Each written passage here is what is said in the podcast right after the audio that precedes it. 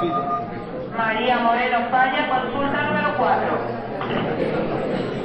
Francisco Rodríguez Montoya, Francisco Rodríguez Montoya, consulta 11.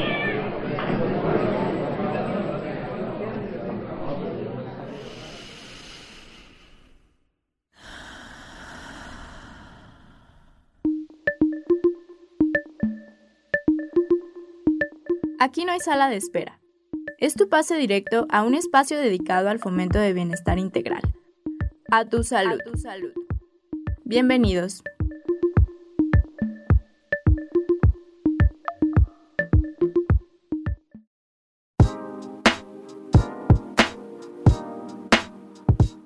¿Qué tal? Muy buenos días, bienvenida, bienvenido a esta nueva emisión de A Tu Salud, nuestro episodio número 98, ya casi llegando al 100.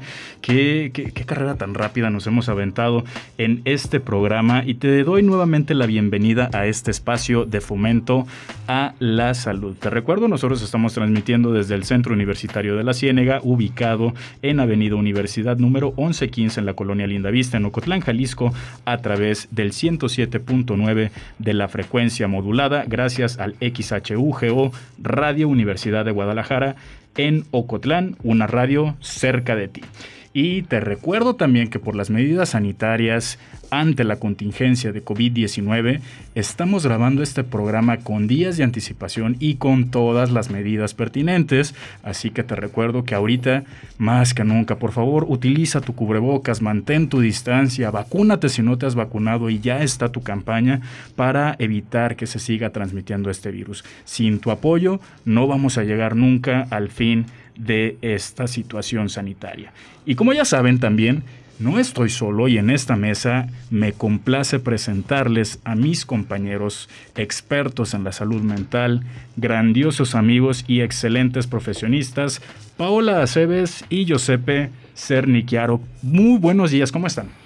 Muy, muy buenos días a todos. Yo estoy bien, tranquila. Eh, fresca porque vamos regresando de vacaciones, entonces puedo decir que soy nuevamente producto fresco en esta nueva temporada. Te ves, te ves fresca. Qué bueno, me da mucho gusto, Paola. Qué bueno eh, es verte, me da mucho gusto. Y Giuseppe, ¿tú cómo has estado? Bastante bien. También te veo muy fresco. No tanto como me gustaría, creo que, que me hacen falta otras vacaciones. Uh. Nunca son pero suficientes. nunca son suficientes, pero con toda la actitud y con todo el ánimo. Excelente, eso me da mucho gusto, de verdad me da mucho gusto verlos. Tenía ya eh, muchas ganas de que estuviéramos reunidos nuevamente para hacer este programa. A ti que nos estás escuchando, te recuerdo que también nos puedes escuchar a través de nuestro sitio de internet www.udgtv.com, diagonal radio UDG, diagonal Ocotlán.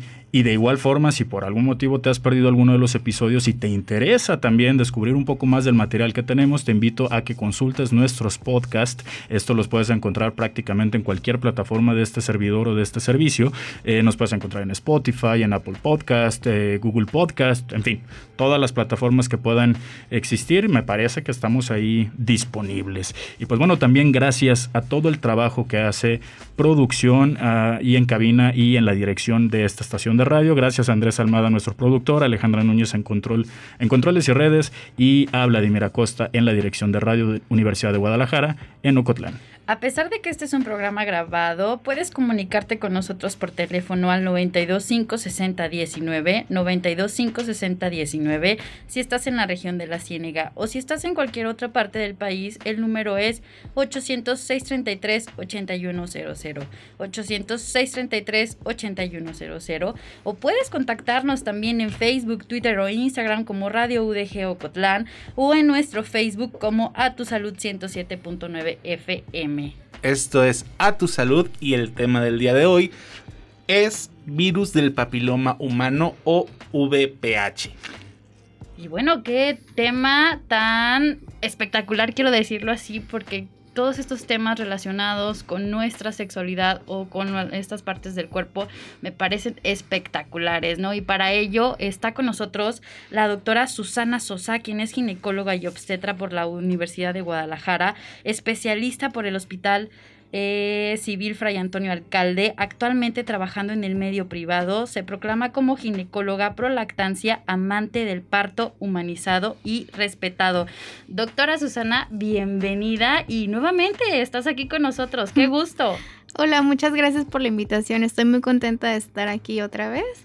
Y bueno, vamos a hablar de un tema que para mí es muy interesante. La verdad es un tema que me apasiona mucho. Y bueno, pues gracias por No. invitarme. No, hombre, gracias a ti, doctora, por aceptar esta invitación. Ya nuestra ginecóloga de cabecera de A Tu Así Salud. es. Este, así que, pues, más programas eh, relacionados con la salud sexual, en este caso, la salud sexual femenina. Y pues, bueno, ya para dar inicio a nuestro programa del día de hoy, les quiero preguntar, nos quiero que nos preguntemos todos, incluso a ti que también nos estás escuchando, ¿por qué es importante que el día de hoy hablemos acerca de este virus, el virus del papiloma humano? Si quieren, vamos a empezar con nuestra invitada, doctora. Sí, gracias. Bueno, es un tema muy importante simplemente por el hecho de que la infección por virus de papiloma humano es la enfermedad de transmisión sexual más común, es la número uno a nivel mundial. Y como está relacionado a algo sexual, pues también existen muchos tabús y desinformación, sobre todo, bueno, en niños, adolescentes y en todas las edades. Entonces es un tema, eh, un motivo de consulta un diagnóstico que yo veo todos los días, todos, todos los días. Y la mayoría de las pacientes a las que se las diagnosticamos están desinformadas, o sea, se asustan cuando les digo que tienen el virus y en realidad no es algo a lo que debemos tener miedo. Fíjate qué importante, ¿no? Esto de que sea la primera infección de transmisión sexual, qué dato. Paola, ¿por qué para ti es importante que hablemos de esto? Creo que la doctora lo acaba de mencionar, ¿no? Porque nos asustamos con cualquier tema relacionado a nuestra salud sexual, ¿no? Y nos vamos a esta parte de los tabús y mitificamos un montón de, de, de aspectos relacionados con nuestra salud sexual. Y no, tenemos que empezar a normalizar normalizar en el sentido de familiarizarnos con el tema y, y de, de aprovechar estas oportunidades, ¿no? Y de poder asistir con un especialista que, que nos informe sobre esto. Claro, fíjense que ahorita que le están sacando o que estamos haciendo esta pregunta, recuerdo una compañera que tuve en la carrera que se fue a hacer el Papa Nicolau, llegó súper asustada porque le habían detectado una bolita y tal. Y entonces ya de repente le dice una maestra, ah, es que a lo mejor te tienen que quemar. Y la otra, no, ¿cómo me vas a quemar? O sea, fue su reacción ya como totalmente señalada socialmente, como si la fueran a hacer un lado, como si, hubiera si fuera a quedar como una paria social o cualquier cosa, ¿no? Porque esto que dicen de que está muy, muy mitificado todo lo que tiene que ver con la salud sexual y nos da miedo y no sabemos qué Sí. hacer. Entonces, para concientizar sobre eso, yo creo que es lo más importante. Y que más que mitificar, creo que estigmatizado sería el, el- el- bueno, considero yo que sería el adjetivo Sí. adecuado, porque, eh, digo, mitificar, pues bueno, eh, puede sí haber muchas, muchas creencias, eh, tal vez erróneas respecto a esto, pero sobre todo el estigma. El estigma que generan este tipo de infecciones es tremendo y vemos que las personas pues ahí empiezan con bajo estado del ánimo, con estas creencias de que sí, me van a empezar a segregar o que yo ya me siento como una amenaza para los demás por, por presentar, por ejemplo, en este caso, el virus de papiloma humano. Perfecto, me, qué, qué- qué buena introducción le estamos haciendo a esto. Y pues bueno, ya para adentrarnos ahora sí, eh, para arrancar, doctora, tú que lo dices, que lo estás viendo todos los días en tu consulta, que es algo muy, muy frecuente. Para empezar, ¿qué es el virus del papiloma humano o BPH? Sí, bueno, pues es un virus, ¿verdad? Es un microorganismo, un virus formado por ADN que se transmite vía sexual y como mencionamos es la infección sexual más común, es la número uno y también es un virus que es oncogénico, o sea, es un virus que nos puede ocasionar cáncer. ¿Qué tal? Yo había empecé a, leer un poquito porque la verdad desconozco mucho sobre el tema, pero me encontré que está como hay muchos tipos, ¿no? Hay como 40 tipos que pueden ser ah, que afectan el área genital, que hay unos virus o hay tipos de virus de- del VPH que nada más causa verrugas, pero que luego hay otros que ya te van a causar cáncer y que son ah, por ejemplo, el 18 y el 21, que son muy agresivos y es muy probable que te causen un cáncer severo. Me- ¿qué, qué me puedes contar de esto? Porque es como muchísima información y es, pum, o sea, ni siquiera encontré como exactamente cuántos tipos hay. Ujú. Simplemente como estos detalles, ¿no? De que este y este son los más peligrosos y está... oh. O los Sí, más es que- comunes. En internet, me- o sea, metes virus de papiloma humano y te sale cáncer y así. Sí. entonces sí, mejor informarte porque no es no es igual. Tener VPH y tener cáncer no es lo mismo. Existen más de 200 serotipos de, de virus, son muchísimos, o sea, hasta ahorita los que se han encontrado son más de 200. Hasta ahorita los que se han encontrado, ¿cuántos nos Sí. Vamos a más, no? esperar más. Y sí están clasificados en virus de bajo riesgo y alto riesgo. ¿Riesgo a qué? A malignidad. Entonces hay virus que son como más tontos, por así decirlo, que nos infectan, pueden no manifestarse o solo ocasionarnos como verrugas o condilomas. Y otros que son más agresivos, que sí pueden replicarse y ocasionar alguna tumoración. Y que, por ejemplo, hablando de estas, de estos do- más de 200 tipos de virus, no todos van a afectar directamente al área genital. Hay unos que tienen tropismo, sobre todo, bueno, para algunas áreas eh, en particular, según las características de la piel. Eh, probablemente eh, ustedes les ha tocado ver, tú que nos estás escuchando, probablemente te ha tocado ver las famosas verrugas vulgares. Y no son estas verruguitas que nos salen en el cuello cuando subimos de peso, no, eso se llaman fibromas. Pero las verrugas vulgares es lo que habitualmente se conoce como mezquinos. Eh, lesiones que se encuentran en los codos, en las manos, en, en algunos pliegues eh, y que son también producidas por este virus, pero no es el virus que nos va a afectar el área genital ni que nos va a causar cáncer. Esto es importante que lo digamos porque, por ejemplo, también puede ser que una persona fue a que le quitaran una verruga vulgar, eh, un, un mezquino, con el dermatólogo, se mandó a biopsia y el resultado fue eh, verruga de etiología viral, probablemente virus de papiloma humano, ¿no? Y la persona, ching, ya tengo virus de papiloma humano y automáticamente tengo cáncer, ¿no? No es así. Entonces, creo que importante nada más como, como mencionar esto. Oye, doctora, y de estos 200 serotipos que igual yo sigo impresionada con, con, con la cantidad, este, ¿podrías comentarnos cuáles son los de mayor relevancia, por favor? Ah, bueno, antes se hablaba nada más de cuatro, que es de hecho contra los que están dirigidos la vacuna, que al ratito platicamos sobre la, la vacuna. Son el 16 y 18 que son los más oncogénicos, o sea, los que más causan cáncer, y el 6 y 11 que son los más benignos, o sea, hablando de los más comunes. El 6 y 11 van más como condilomas o verrugas. Pero actualmente en los estudios que solicitamos para detectar eh, virus de papiloma, eh, nos reportan o se hace una búsqueda más o menos como de 25 a 30 genotipos. Pero esos cuatro son los que vas a encontrar en la literatura básicos. precisamente por la actividad oncogénica, o la, vamos a decirlo así como para que se entienda de una forma más coloquial, la- que son más agresivos Exacto. para la, la población y que pueden producir esta cuestión de, de la transformación del epitelio y todo esto. Pero, eh, híjole, es que de verdad este tema está buenísimo, pero nos tenemos que ir a nuestro primer corte de estación, entonces te invito a ti que nos estás escuchando que nos esperes una breve pausa de nuestro primer corte de estación. Eh, regresamos a esta plática en A Tu Salud, nuestro programa 98. El día de hoy estamos hablando con la doctora Susana Sosa, ginecóloga y obstetra, acerca del virus de papiloma humano. Regresamos con más. Esto es A Tu Salud.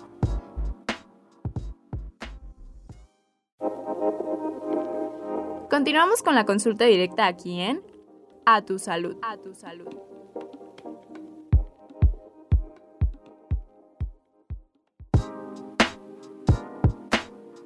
Continuamos en A Tu Salud en compañía de la doctora Susana Sosa, ginecóloga y obstetra, con quien estamos hablando del virus del papiloma humano. Y en el bloque anterior nos quedamos, vaya, con una información que, que igual, lo vuelvo a repetir, sigo impresionada con los serotipos, con estas cuestiones, bueno, con los cuáles son los de mayor relevancia o cuáles son los que se pueden encontrar inclusive en, en- en consulta o en la literatura, dijo la doctora. Eh, pero yo quiero que, que empecemos este bloque hablando, doctora, sobre el, cam- el mecanismo de transmisión, ¿no? Y a esto eh, me remito también a las creencias populares que llegamos a escuchar, ¿no? De cómo es que se llega a transmitir este virus. Es un virus de transmisión sexual o de mucosa con mucosa. O sea, teniendo relaciones sexuales vaginales, eh, relaciones sexuales orales, anales, o sea, cualquier contacto que haya de mucosa a mucosa, ahí está el riesgo. Obviamente disminuye cuando utilizamos algún tipo de protección de barrera como preservativo, pero es solamente así, contacto de mucosa a mucosa. Lo que decías como de mitos o, o lo que de repente, ah, viene una alberca, eso no es verdad, Claro. o que en un baño público, o compartir eh, Toallas. ropa íntima o algo, no, es solamente contacto. Fíjense qué importante porque, eh, como lo decimos, ¿no? Una creencia popular es esto. A mí me ha tocado escuchar también en, en- en cuestión de la consulta. eh, de las mamás que, que llegaban y es que mi hija entró al, al baño y se sentó, ¿le puede dar eso del, del cáncer cervicouterina? Eh, que bueno, más adelante vamos a ver una de las causas del, del, del virus de papiloma humano, pero ya desde ahí, desde el simple hecho de que una mujer vaya a un baño público y se siente, ya piensan que ya se infectaron de esto, ¿no? O como bien lo decías, al compartir toallas, no, obviamente no las toallas femeninas, toallas para secado corporal o el uso de las albercas. Y qué importante lo que nos estás diciendo, que es meramente por contacto, nada más. O sea, no, ni se va a transmitir por este ver a una persona que, que, que tiene el virus de papiloma humano, como también sucede con COVID, ¿no? Que, ay, es que vi una persona que tiene con COVID y ya me infecté. No, pues no, no, no funciona así. Existe el mecanismo de transmisión, en este caso, hablando de estos serotipos, meramente por contacto sexual. muchas veces nos quedamos como con esta idea, y ya lo decía Chava, de, de estas creencias que nos van, pues, llevando a, a ideas irracionales que nos van a impedir seguir con nuestra vida cotidiana por este miedo. Nada más, a mí antes de, de continuar me gustaría hacer como, ah, como la aclaración o el hincapié. Porque muchas veces también es como, ok, a lo mejor tuve un contacto sexual, pero no hubo como penetración y todo eso. Entonces, hablar un poquito más sobre eso como para aclarar cualquier duda que pueda quedar. Es el contacto de los genitales directamente, no es como que si tengo, si me cayó en la nariz o, o algo así, ¿no? O sea, es totalmente el contacto total. Sí. Mucosa, mucosa. Mucosa, mucosa. O sea, no es como de poquito y ya me infecté, sino que tiene que haber una relación sexual íntima como tal para poder tener el, el contagio. Sí, así es. Y doctora, a ti en la consulta, ¿qué es lo que más te preguntan? O sea, tú nos dices, ¿no? Es lo, lo más frecuente. Yo sé que, que tú tienes más experiencia en esto. ¿Qué, qué te, ¿Qué te dice la gente? Mira, cuando les hago el diagnóstico, lo primero, así, la primera reacción es, mi pareja me es infiel. O sea, Claro. entonces piensan, si tengo 30 años y tengo con mi pareja dos años, por ejemplo, de relación, y ahorita me salió, o sea, el diagnóstico, entonces me está haciendo infiel ahorita. Y la respuesta es que no. O sea, no se puede saber ni cómo, ni cuándo, ni dónde te lo contagiaron. Porque el virus de papiloma es un virus eh, que nuestro cuerpo puede atacarlo perfectamente con el sistema inmunológico. Ok. Tú lo adquieres, por ejemplo, inicias vida sexual a los 18 años, en ese momento te contagias con tu primer pareja, pero nunca tienes manifestaciones clínicas, nunca te salieron verruguitas, estás asintomática, tienes tus papanicolaos negativos. Cumples 25 años, que después de los 25 hay una baja de- del sistema inmune fisiológica o sea, algo normal, y en ese momento tu papanicolaos sale alterado o tienes una verruga. Entonces no quiere decir que a tus 25 años tu pareja te fue infiel o tu tercer pareja. O sea, tú lo pudiste adquirir con la primer pareja, pero tu sistema inmunológico fue capaz de, de atacar el virus y mantenerlo como silente o dormido. Y al momento que tienes una baja de defensa se manifiesta. Oh, ¿Qué tal? Entonces es imposible saber cómo, cuándo y dónde lo adquiriste. ¿Cómo se quedan, eh? No, se sí. quedan No, con sí. los ojos abiertos. Es que está increíble. Y bueno, hablando ya de esto, ¿no? Porque nos dices que es como la, la ITS más común y tal. Entonces, ¿cómo es esta cuestión de la prevalencia? ¿Cómo cuántos casos hay? Porque ya dices que no se puede detectar inmediatamente, ¿no? o, no podemos saber en el momento. Pero como cuántos empiezan a surgir al año. Estos Sí, datos, mira. doctora. Esos estudios están basados en pruebas de PCR, no los papanicolaos. O sea, ah, mira. cuando detectamos el virus como tal, no la lesión activa. Y es muy variable, ¿eh? También depende, depende del, de si el país está en vías de desarrollo, las localidades y todo, pero va más o menos del 20 a 40%.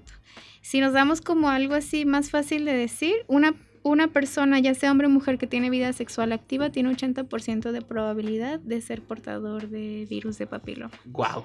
Sí. ¿Y quién lo porta más a menudo? ¿Hombres o mujeres? ¿Hay diferencia? ¿Es lo mismo? Se diagnostica más en mujeres, pero el portador es igual, Ah, porque pues todos estamos Claro. expuestos al virus.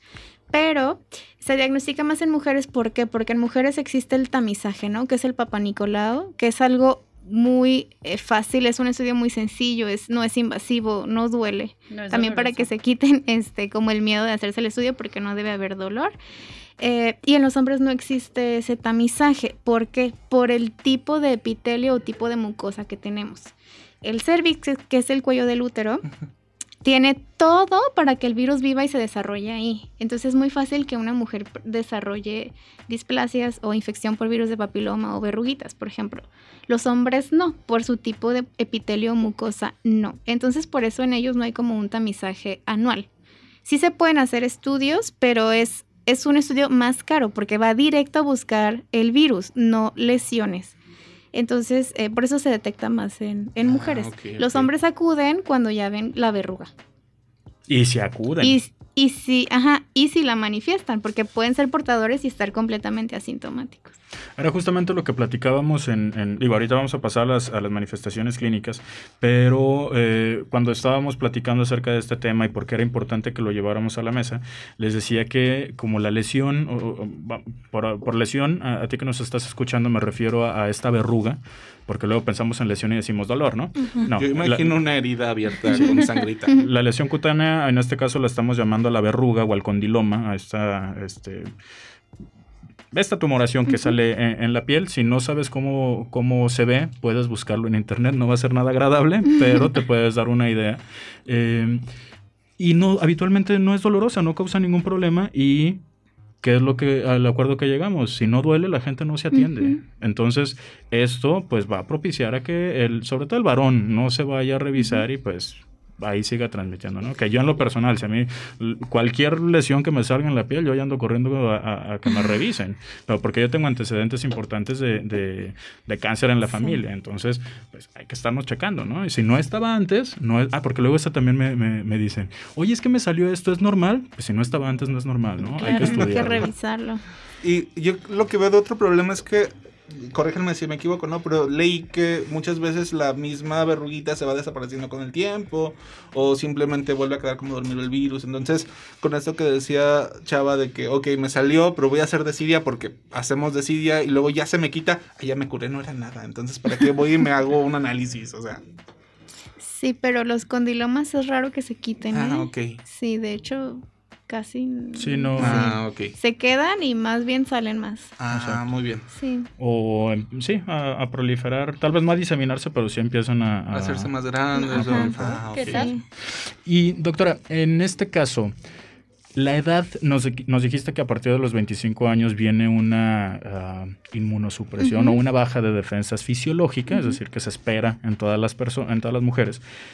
Habitualmente, ¿cuál es la edad promedio en la que se hace el diagnóstico? Sí, de hecho es a los 25 hay un pico de incidencia. Ok. Entre los 25 y 30 años. Y hay un segundo pico de incidencia a los 40. Ay, Ah, caramba, por Ajá. otra disminución de las Sí. defensas. O por el tiempo que ha transcurrido de su actividad sexual. Ok. ¿Y con esto qué quieres decir? Por ejemplo, mm, tú te contagiaste del virus a los 20 años, ¿no? Ujú. Y si es, si tú no te revisaste, no te hiciste papá Nicolaos ni nada, ni si, si no se detectó el virus y no dimos tratamiento, por ejemplo, como la historia natural de la enfermedad, el virus tarda, si es oncogénico y es muy agresivo y tienes factores de riesgo, en desarrollar un cáncer más o menos tarda 10 años. Entonces, a los 40 años, que es el, el segundo pico de incidencia, es cuando se diagnostican, pero lesiones ya más avanzadas. O sea, premalignas o incluso ya malignas. Ok. Entonces, más bien por el tiempo de contagio de inicio de vida sexual. Y también por la baja del sistema inmunológico. O porque no fueron a hacerse una revisión. Eso, exacto. se me ocurre eso, por ejemplo, que no sé, tal vez alguna mujer de la etapa, no sé, de los 35 a los 40, tal vez ya no tenga tanta actividad eh, sexual y que por eso diga, bueno, ¿para qué me lo hago? No, No lo vea necesario. Exactamente. Pero se pudo contagiar a los 18 20 y que se manifieste 10 años después. O también por hacer desidia, porque luego los Sí. pacientes hacemos desidia, como bien lo dijiste, ¿no? Si no duele, si no me está Sí. generando Si no me siento mal, no voy al doctor, ¿no? O les da pena. Es que como el papá Nicolau es revisar genitales, o sea, les da mucha pena al momento. O creen que es dolorosa la toma de la muestra. Bueno, pues eh, tenemos que irnos a un corte de, esta- de estación. Te invito a continuar con nosotros porque la información del día de verdad se está poniendo cada vez más interesante. Recuerda que estamos hablando del virus de papiloma humano con la doctora Susana Sosa, quien es ginecóloga y obstetra. Esto es A tu salud.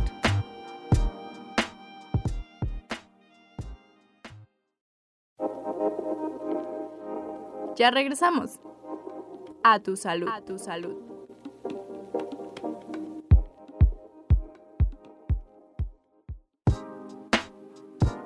Si acabas de llegar, estamos hablando sobre el virus del papiloma humano con la doctora Susana Sosa, ginecóloga y obstetra.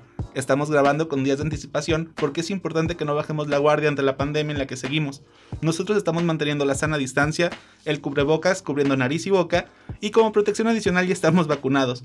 Espero que también hagas todo lo que esté en tus manos para mantenerte y mantener a todo tu alrededor en el mejor estado de salud posible. Y bueno, nos habíamos quedado con toda esta información muy interesante que nos estás dando, doctora. La verdad, para empezar, esta parte donde me dices, no, la, la verruga no- habitualmente no se quita, sino que se hace más grande, prolifera. es- el internet me mintió. Entonces ya, ya con Una vez eso, más, una Google vez cero. eh, Engañado. Sí, Ciencia 1, Google 0. entonces ya no puedo confiar en lo que encuentro en internet, que, que está mal con el mundo, ¿no? Pero afortunadamente te tenemos aquí para aclarar todas estas dudas, que es lo más importante. Entonces, me gustaría, ya hablamos de que salen verruguitas o que avanzando, si no se atiende, va a haber como esta parte de, de- de incluso llegar a un cáncer, ¿no? Pero, ¿cuáles son las manifestaciones? O sea, nada más va a salir una verruga o qué otra manera puedo darme cuenta de decir, ¿sabes qué? Yo creo que ya es hora de que vaya y que me haga un análisis, algo puede estar mal conmigo. Es asintomático, completamente asintomático. La verdad es que eh, los, las personas que presentan condilomas es menos el porcentaje de los que presentan lesiones. Les explico un poco. El virus se puede manifestar de dos formas diferentes. Una y la que todo el mundo conoce es lo de las verrugas, ¿no? Que las puedes presentar eh, ya sea en garganta, bueno, que esas no las ves, a lo mejor tienes algún síntoma como de tos, ronquera o sensación de cuerpo extraño en la Entonces, garganta. al médico por otra cosa. Ajá. Dificultad para tragar o Sí, algo, ¿no? ajá. Eh, o verrugas ya sea en los genitales, o sea, los condilomas. Y la otra que es la más común, que es la que solamente se detecta en el Papa Nicolau, son cambios a nivel celular. O sea, es algo que yo ni siquiera lo detecto al momento de poner el espejo vaginal. O sea, yo puedo ver un cuello completamente bonito, rosita, sano, hablando del cuello del, útero, el cervix. Y al momento de hacer la toma de Papa Nicolau, que, ¿qué es el Papa Nicolau? Es tomar un raspado de, de esa pielecita, de ese epitelio y se manda a analizar al laboratorio. No, ahí es cuando se ve ese cambio celular. Entonces, por eso es algo asintomático. No vas a sentir nada. O sea, si presentas verrugas, la verdad, pues eh, en, en ese momento sí hay que acudir a valoración. No todas las verrugas tampoco son papiloma, ni todos los granitos son papiloma. O sea, tú tranquilo, acudes a consulta y sí se quitan pero la mayoría son asintomáticos, como he mencionado, porque son cambios a nivel celular. Y esos cambios a nivel celular después pueden hacerse más grandes y más grandes hasta formar una tumoración. Pero bueno, ahí estamos hablando de cuando ya se presenta una lesión cancerosa. Ahí sí vas a presentar síntomas, ¿verdad? Mal olor, sangrados, que estás bajando de peso, o sea, sí, pero ya ahí estás en una etapa muy avanzada. Y bueno, ahorita no estamos hablando del cáncer, porque virus de papiloma, repito, no es igual a tener cáncer. Fíjate que para mí era eh, importante que hiciéramos esta pregunta porque hablando con los chicos yo les decía, bueno, y es que en qué momento si no esto, si no detecto estas verruguitas, ¿habrá algún cambio físico? Eh, eh, no sé, bajaré de peso, algún estreñimiento, algo que, que nos eh, ponga como una bandera roja o como este foco rojo de, de alerta para que uno vaya y acuda al médico, ¿no? Pero ya lo, lo, lo acabas de explicar, ¿no? Ya cuando se desarrolla o ya cuando es una parte más oncológica, es cuando ya empieza a haber estos cambios físicos, ¿no? Sí, ya son manifestaciones clínicas más severas, pero pues ya estamos hablando de, de ya una tumoración ya grande y avanzada. ¿Y en algún momento llega a doler esto? no, no, ¿No, es doloroso? es completamente asintomático. Perfecto. La importancia de estarse revisando, ¿no? De, de estar conociendo tu cuerpo, como decía Chava, de si no lo tenía y me sale, no es normal y hay que ir al médico porque si no llega a suceder esto donde si, si hubiéramos hecho las cosas a tiempo, esto último o esta tumoración no se hubiera presentado. Entonces Exacto. me parece que, Sí. que somos muy... Necesitamos unas bofetadas de vez en cuando para poder reaccionar. Sí, el cáncer cervicouterino es el único cáncer que es 100% prevenible, o sea, 100% prevenible. Y es algo muy básico. La verdad es que Papa Nicolau lo- te lo pueden hacer gratis en centro de salud, eh, inclusive en la medicina privada. No es un estudio caro. La verdad es un estudio muy sencillo, es muy accesible. Todo el mundo lo, lo puede, tiene acceso a él. Y pues si te están diciendo que es el único cáncer 100% prevenible, o sea, no hay otro en el mundo que puedas prevenir, pues, o sea, tienes todas las herramientas para que mínimo no te mueras de cáncer cervicuterino, ¿no? No hay que hacer desidia. Es que es eso, por ejemplo, ah, hablando del cáncer de mama. En el cáncer de mama, que ya lo hemos hablado en programas anteriores, si no escuchaste el programa, te invito a que lo consultes en Spotify. Eh, nos encuentras como A Tu Salud, aprovechando el, el comercial, ¿no? este, pero, eh, por ejemplo, en cáncer de mama, ya lo habíamos visto, ahí sí hay una importante carga en cuestión de la genética, de que si tenemos familiares con algún, este, con antecedentes de cáncer de mama, pues bueno, es importante que te esté checando porque ya lo traes en los genes. Pero en este caso, el cáncer cervicouterino es directamente causado por la actividad viral, o sea, es el virus lo que lo está causando. Y si están estas estrategias diagnósticas preventivas de cáncer, pues bueno, qué maravilla, ¿no? Y ahí sí que ahora sí depende de, del cuidado que tengamos con nuestro cuerpo. Que ojo, también si existe, no sé, que te estabas haciendo de rutina tus estudios y, no sé, por ejemplo, al año de que te hiciste y estaba completamente limpio, ya sale alguna alteración, pues bueno, no vayas a decir, oye, es que yo sí me estuve cuidando, porque no, justamente esas pruebas es para diagnosticar a tiempo y poder quitar la lesión para que no surja o para que no eh, termine en un cáncer. Y aprovechando esto, esta plática, ¿cuáles son la, las formas en las que diagnosticamos que existe el virus de papiloma humano? Sí, perdón. Hay, hay muchos estudios, como el que venimos hablando, que es la citología cervical, que es el Papa Nicolau. Tiene años haciéndose este estudio, como decimos, es muy económico, accesible, eh, no es invasivo y no es doloroso. Consiste en tomar una muestra de células del cuello del útero, se manda a analizar a patología y el patólogo reporta si es un cuello sano, sin lesiones. Pero el Papa Nicolau solamente detecta cuando hay una lesión activa, ¿ok? O sea, yo puedo ser portador del virus y tener 20 Papa Nicolaus normales. Eso no quiere decir que yo no sea portador o no tenga el virus, solamente que puedo tenerlo, pero que en ese momento se mantiene silente o dormido, por así decirlo. Hay pruebas que ya nos detectan si soy portador o no, aunque esté 100% asintomático. Y hay diferentes pruebas, o sea, se busca el virus como tal, se hace el PCR o la captura de híbridos y hay diferentes estudios. Uno nos dicen si está positivo a BPH o no está positivo a BPH. Y los que ya, ya hacemos últimamente, eh, que son mejores, son los que nos especifican el tipo de virus. Ah, no, Ya, esa no me incluso sabía eso. para que Exacto. veas. Si es un virus, tienes el virus 16, tienes el virus 53 ¿Qué tal? y si es un virus de bajo riesgo O alto riesgo. Y eh, ya- como ya últimamente la ciencia y todo va más avanzado, ya los estudios moleculares, antes era, uy, no, lo tenías que mandar casi a otro país.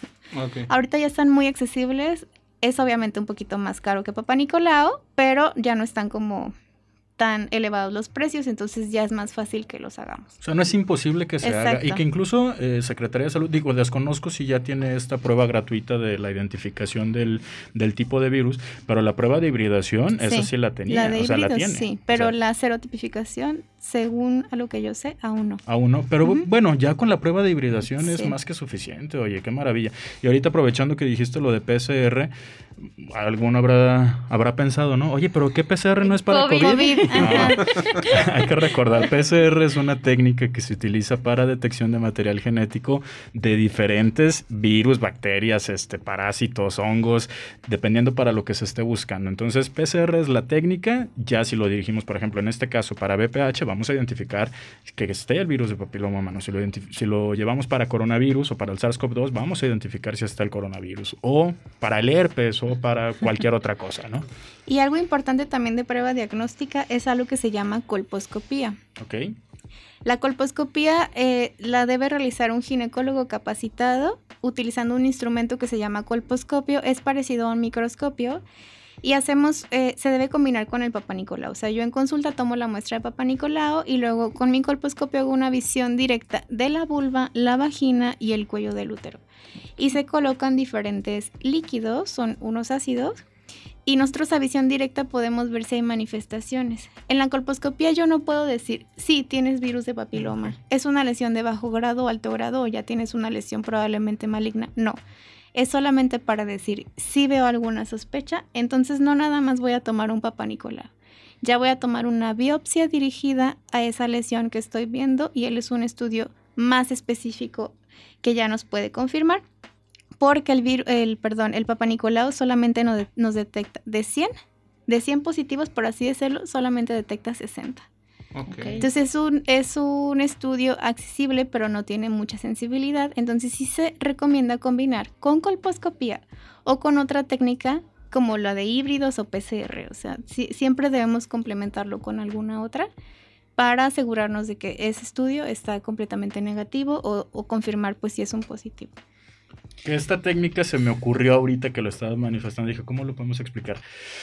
Se me ocurrió más o menos, digo, yo creo que todo el mundo habrá visto un programa de, de criminalística, de estos cuando utilizan la lámpara de luz negra y que identifican la sangre y todo esto. ¿no? Algo más o menos así. El- la prueba, eh, perdón, la técnica para tomar la, el, el Papa Nicolau, que es una eh, especuloscopía vaginal, eh, es nada más visualizar y ya. Con el, el colposcopio, ahora sí es como una búsqueda dirigida. Entonces es como en esta búsqueda de, ah, vamos a apagar las luces, vamos a poner la luz negra y vamos a buscar la sangre que hay en la escena del crimen, ¿no? En este caso, directamente, no la sangre, pues, pero sino las lesiones en el tejido vaginal y del cervix.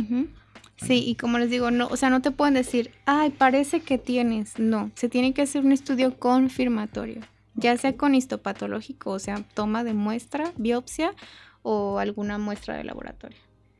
Y habías dicho que no era invasivo, que no era doloroso, porque digo, yo escucho biopsia y me imagino como muchas cosas, como que me están arrancando, me están arrancando un pedacito de piel, así, no sé, me imagino como muchas cosas, pero dices que no, no duele, no, no implica como alguna clase de, de evento traumático, catastrófico para la persona, para la mujer que se lo está haciendo, es todo muy normal o... Sí, no, la, el Papa Nicolau no causa dolor. La biopsia tal vez a lo mejor un poquito de molestia, pero no dolor como tal. De hecho, no se pone anestesia. Se toma, pero eh, las terminaciones nerviosas ahí la verdad es que nos ayudan y no, o sea, es muy tranquila, ¿sabes? Ni siquiera se dan cuenta cuando ya se las tome. Ok. Que de hecho el Papa Nicolau no du- ¿Cuánto dura? ¿Cinco minutos? Menos, la toma de la muestra yo creo que en un minuto si, si estás adiestrado la tomas. Es algo muy rápido. Entonces para mantener todos la calma y no pasa Sí. nada, todo muy normal. Sí, la clave también es estar relajado. Porque si vas tenso, pues entonces a lo mejor sí va a haber más molestia. Oye, doctora, y antes de irnos a, a corte, me gustaría que nos, nos dijeras, ¿un hombre puede hacerse el Papa Nicolau? Papa Nicolau como tal no, por lo que platicábamos por el tipo de mucosa y epitelio que tienen, pero sí se puede hacer las técnicas de búsqueda del virus específicas como la PCR o la de, sí, la que nos menciona, si está positivo o no, o algún serotipo. Muy bien, muy interesante. Y nos voy a detener aquí porque ya nos tenemos que ir a corte, pero está buenísimo el programa. Entonces, esto es a tu salud. Hoy estamos platicando sobre el virus del papiloma humano nos acompaña la doctora Susana Sosa. En un momento volvemos.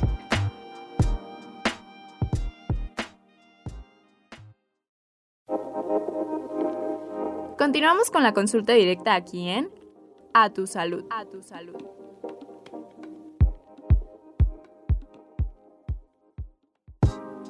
Oigan, qué bueno está el programa del día de hoy. La verdad es que yo estoy fascinado. Además, nuestra invitada de lujo, doctora Susana Sosa, ginecóloga y obstetra, que nos está aquí quitando todas las telarañas que tenemos referente al virus del papiloma humano. Si nos acabas de sintonizar, la verdad, te invito a que ahorita que se acabe el programa nos escuches en Spotify, porque la verdad está bastante ilustrativo esta, este programa. Doctora, nuevamente gracias por acompañarnos y vamos a continuar ya en este último bloque de nuestro programa. Doctora, ya vimos qué nos causa, ya vimos que si no lo atendemos podemos llegar a esta catástrofe de, de un, de cáncer cervicouterino, que probablemente podamos hacer otro programa ya específicamente del cáncer cervicouterino, porque también es otro Tema. otro tema, sí. Eh, pero ahora vámonos a la prevención. ¿Qué podemos, digo, ya estuvimos hablando de las pruebas y nos estuviste explicando la historia natural de la enfermedad, de este, que si me contagia a los 19 años, este, puedo presentar el virus hasta los 28, bueno, la lesión, mejor dicho, hasta los 28, ¿no? Y en ese momento me asusto y empiezo con esta cuestión. ¿A qué edad tengo que empezar a hacerme las revisiones? ¿O qué, qué necesito para empezar a, a hacerme el chequeo? En las guías, que nos basamos en guías internacionales y nacionales, mencionan que el Papa Nicolau se debe de empezar un año después de haber iniciado vida sexual, independientemente de la edad. Si tienes 14 años ya iniciaste vida sexual, a los 15 años hay que acudir, o a, los, a partir de los 21 años hayas tenido o no vida sexual. Porque Eh, se sabe que el cáncer cervicouterino está relacionado con el virus de papiloma, pero es un 99%. O sea, queda un 1% que aparentemente no es relacionado por el virus. Y por eso se recomienda realizar las pruebas aunque no hayan tenido relaciones sexuales. Para Papa Nicolau, no búsqueda de, de virus como tal. Oye, doctora, ¿y con qué frecuencia se pueden hacer estos chequeos o eh, los papanicolaos? Porque yo he escuchado mucha gente que dice, no, a mí mi doctor, mi doctora me recomendó que me lo hiciera una vez al año. No, a mí mi doctora me dijo que cada dos, que cada tres. ¿Cuál es el promedio exacto para estarte haciendo estos chequeos? Las guías mexicanas mencionan que cada año, o sea, lo ideal es el tamizaje de cada año. En otros países que están, eh, o sea, países más desarrollados, cuando ya tienen varios papanicolaos negativos, es hacen espacios más largos y los revisan cada tres años, pero eso solamente en países más avanzados. sabemos que la, cultura de la prevención en México no está como, como muy bien. La verdad es que acudimos cuando ya tenemos alguna molestia o algún síntoma, entonces por eso en México es cada año. Fíjate que ahorita que me da risa porque ahorita que dices esto de la cultura de la prevención, eh, también las guías internacionales nos pautan, por ejemplo, ya me va a salir un poquito de, de papiloma, pero con diabetes. ¿Qué es lo que nos dicen las guías? De, diabetes, tratamiento de primera elección, cambios en la alimentación y ejercicio. En México, cero, ¿no? Automáticamente nos vamos con el medicamento porque sabemos que no lo vamos a hacer. Entonces, algo muy similar sucede con esto, ¿no? Eh, y fíjate, yo también he tenido mis pacientes que, oye, es que me hice mi papá Nicolau hace un año y salió bien. Bueno, ¿y cuándo te lo vas a volver a hacer? Ya, ya te toca. No, es que me dijeron que hasta dentro de dos o tres años. Yo sí les digo, no por lo de las guías, porque a veces, eh, a mí, en lo personal me gusta ser como tal vez un poquito más empático. Le digo, mira, si yo fuera tú, yo me, lo haría todos los años. ¿Por qué? Porque yo no sé si el año pasado ya estaba, justamente después de que me hicieron la prueba, empezó a comportarse ahí alguna actividad celular maligna. Y pues preferible hacerlo, porque de aquí a que pasen dos o tres años, todo puede pasar. Entonces yo te recomendaría eso. Yo lo que necesito son buenas noticias. ¿Qué onda con el tratamiento? ¿Hay un tratamiento? Ya hay que pasar algo más bonito. ¿Qué onda con, eso? No, mira. No, ni siquiera eso son buenas noticias. Ay.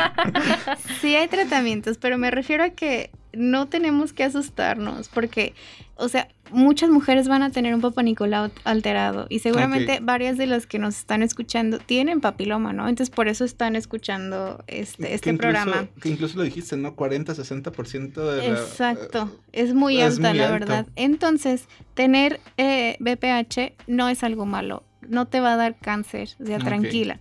Pero sí tienes que seguir indicaciones de tu médico y estarte revisando y tratando. Es como con la diabetes de buena alimentación y ejercicio, porque si es así como que... Exacto, sí se puede controlar. Entonces, como les decía, o sea, puedes estar completamente asintomática y no presentar ninguna manifestación ni nada, eh, o tener cambios o lesiones leves, haz de cuenta, cuando nosotros hacemos la toma de papá o la biopsia, el patólogo nos va a reportar si tiene una lesión de bajo grado o alto grado que es diferente a lo de los virus de bajo riesgo y alto riesgo. Eso es independientemente. ¿eh? O sea, un virus de alto riesgo me puede dar una lesión de bajo grado o al revés. Estamos hablando ya ahorita de grados de la infección, no del virus. Las lesiones de bajo grado, que son las más comunes, tienen solamente un 3% de riesgo de hacer una lesión maligna o cáncer. Y la buena noticia es que más del 90% de esas lesiones van a desaparecer. Solamente con estilo sano de vida. O sea, reforzando defensas. Dieta, ejercicio, dormir bien, no desvelarnos. Eh, no fumar, no, fumar. el cigarro y el papiloma son los mejores amigos. ¿eh? Ok. ¿qué tal? Pacientes, o si tú fumas, tienes alta eh, probabilidad de que si eres portadora del virus se te manifieste. Y avanza la lesión rápido, muchísimo más rápido que alguien que no fuma. Entonces, sí, el o puntito negativo otra vez para el cigarro después de todos los que tiene. Entonces, sí, el cigarro es lo peor para las pacientes con papiloma. Y cuando ya detectamos una lesión de alto grado, o una infección, ya eh, después del alto grado sigue el cáncer, cáncer in situ. Entonces, las pacientes con una lesión de alto grado sí tienen ya más de un 60% de probabilidad de que evolucione. Entonces, en esas pacientes es cuando ya hacemos un tratamiento más invasivo. ¿Ok? Las pacientes de bajo grado jóvenes, hay quienes solamente las vigilamos, les damos vitaminas, ponte a hacer ejercicio, tu dieta, duerme bien, deja de fumar y en, en dos años desaparece esa lesión. Ok. Se hace una revisión semestral. Tampoco hay que confiarse, confiarse Claro, porque dicen, claro. bueno, en dos años ya no vengo, pero Ajá, si ya no no pudiste revisarte, no sabemos si avanzó. Claro. Entonces, sí tienes que estar haciendo tus revisiones este, semestralmente durante un periodo de dos años. Si esos papanicolaos ya todos salen negativos y biopsias y colposcopías y todo negativo, entonces ya te podemos dejar a vigilancia. Y ahí tomamos, por ejemplo, la muestra para saber si tu virus es de alto riesgo o bajo riesgo. Ok. También, o sea, todo va a ser individualizado. Ninguna paciente tiene el mismo tratamiento. Pacientes con lesiones de alto grado, por ejemplo, depende de la edad de las pacientes. Y si ya tuvieron bebés o no. No, va- no- si llega una niña de 18 años con una lesión de alto grado que no ha tenido bebés, o sea, imagínate si le tengo que quitarte el útero. Mm. Entonces ahí podemos a lo mejor hacer un tratamiento láser, este, obviamente con vigilancia extrema, pero para ofrecerle a esa chica a lo mejor que pueda tener eh, embarazos. Pero pues ya, o sea, si llega una paciente, independientemente de la edad, 20 años, por ejemplo, que no ha tenido bebés ya con una lesión cancerosa, Sí, pues, pues sí, definitivamente. Entonces, todo aquí es eh, individualizado y, de- y por protocolos. Pero la buena noticia es esa, o sea, si tienes el virus, tienes más probabilidad de que sea una lesión de bajo grado que se quite sola. A medias. Yo había, yo había visto en, en tus redes, doctora, hay que hacerle promoción. Yo la sigo en Instagram, ¿no? A la doctora Susana Sosa. Eh, yo veo que haces mucho esta promoción de una vacuna. ¿Puedes, a- ¿Puedes explicarnos, este, o bueno, hablarnos de este proceso, por favor? Sí, existe la vacuna para virus de papiloma. Hay diferentes. Hay una que cubre contra dos serotipos, que son los que platicamos, el 16 y 18, que son los más oncogénicos o los más agresivos. Hay otra que se llama Gardasil, que esa es la que yo aplico en el consultorio, que cubre cuatro serotipos, 16 y 18, que son los más agresivos, y 6 y 11, que son los más comunes que nos causen condilomas. Y está una nonavalente, que ya cubre contra cuatro serotipos, pero todavía no está como autorizada en México, entonces está difícil conseguir. Ahorita la que más utilizamos es la tetravalente, la Gardasil. ¿Qué hace esa vacuna? Bueno, ahorita por ejemplo que están todos familiarizados con el tema de COVID, es algo igual. Nos aplicamos la vacuna de COVID eh, y lo que hace, o sea, no previene que te infectes, ¿verdad? O sea, si tú andas en la calle sin cubrebocas, aunque estés vacunado, Claro, te vas a infectar, pero evita que te dé una infección grave. Es igual con, el, con la de VPH. Lo ideal es aplicarla a niños y niñas. De hecho, está en sector salud gratis para niños y niñas de 9 Perfecto. Perdón, niños, no, niñas, sí, de 9 a Ok. 11 años. Entonces, en ese momento su sistema inmunológico está pues fresquito, ¿no? Les ponemos la vacuna, entonces el sistema inmunológico reconoce el virus y es- si esos niños en una etapa adolescente o adulta están en contacto con el virus, no previene la infección, pero previene a lo mejor que se manifieste o que tengan un cáncer. O sea, se infectan, pero no van a llegar al cáncer. También la podemos aplicar en adultos, aunque ya hayan tenido relaciones sexuales, incluso ya con diagnóstico del VPH, porque esa vacuna va a reforzar el sistema inmune contra el virus de papiloma, entonces va a hacer que si ya hay lesiones, no progresen, o incluso pacientes, por ejemplo, que tienen verrugas que quemamos y cauterizamos y, y vuelven a salir y a salir, se ve mucha regresión de los condilomas en pacientes que se vacunan. Entonces la vacuna está autorizada para niños, niñas, hombres y mujeres de 9 a 45 años, hayan tenido o no relaciones sexuales y tengan o no la infección por virus de papiloma. Es que fíjate qué importante esto de el, el hacer la prevención con la vacuna, porque tristemente para la fecha sigue siendo, o corrígeme doctora, tengo entendido eso, la segunda causa de mortalidad por tumoración maligna en la actualidad Ginecológica. O sea, es por cáncer, es el segundo cáncer en mujeres que causa más, más muertes. Entonces, ya lo dijimos, es completamente prevenible. Con las revisiones se puede detectar a tiempo. Ya existe la vacuna. Entonces, ¿qué estamos haciendo? ¿Por qué no, por qué no nos está funcionando tanto esto? Y, doctora, ahorita me, me, eh, me acordé que cuando estábamos platicando, una de las dudas que surgieron es, ¿una mujer embarazada y que tiene papiloma puede dar a luz, o sea, por un parto vaginal normal, Sí, natural? mejor? sí, sin problema. Nada más aquí hay que ver. Si, si tiene virus de papiloma, pero es lesión en el cuello, O sea, en el cervix, acuérdense que esos son solo cambios celulares, sí. Si tiene verrugas, este, en la vulva o en genitales externos, sí, siempre y cuando no sean muchas que obstruyan el canal de parto. Porque hay, hay pacientes, la verdad, que tienen como uvas, o sea, racimo de uvas y es algo exagerado. Ahí sí lo evitamos porque el bebé al momento de pasar en contacto por ahí, pues puede contraerlo por medio de la cavidad oral y son bebés que después pueden tener condilomas faringios. Ok. Eh, entonces solamente en pacientes que de verdad estén como invadidas no hacemos parto vaginal, pero si son dos, tres condilomas que no obstruyan canal vaginal sin ningún problema, o solamente papanicolaos alterados sin ningún problema. ¿Qué tal? Qué, qué buen dato. Pero ah, hablando del embarazo, este el embarazo baja el sistema inmune. Oh. Entonces, si tú estás planeando embarazarte, tienes que hacer de tu papá Nicolau para ver si tienes alguna lesión o no. Porque si tuvieras una lesión de alto grado, por ejemplo, te embarazas, baja sistema inmunológico, esa lesión puede hacerse maligna.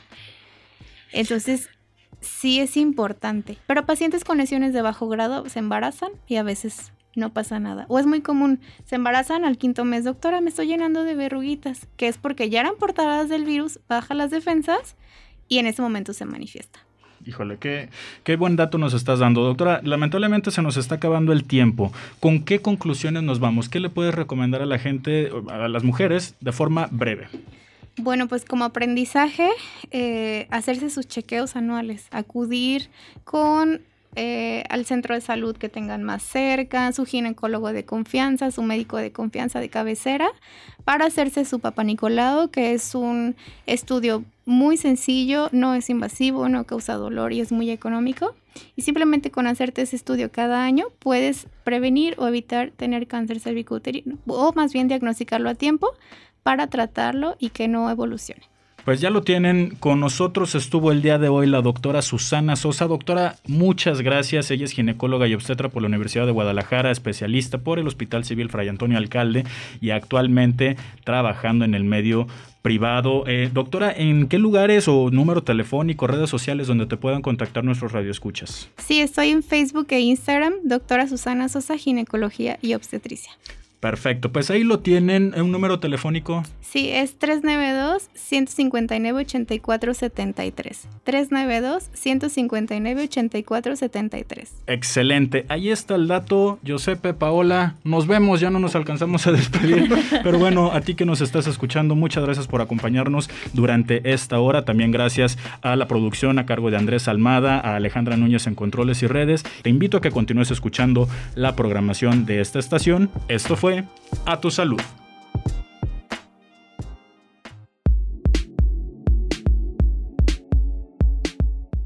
Recuerda seguir las indicaciones de tu médico para la próxima consulta.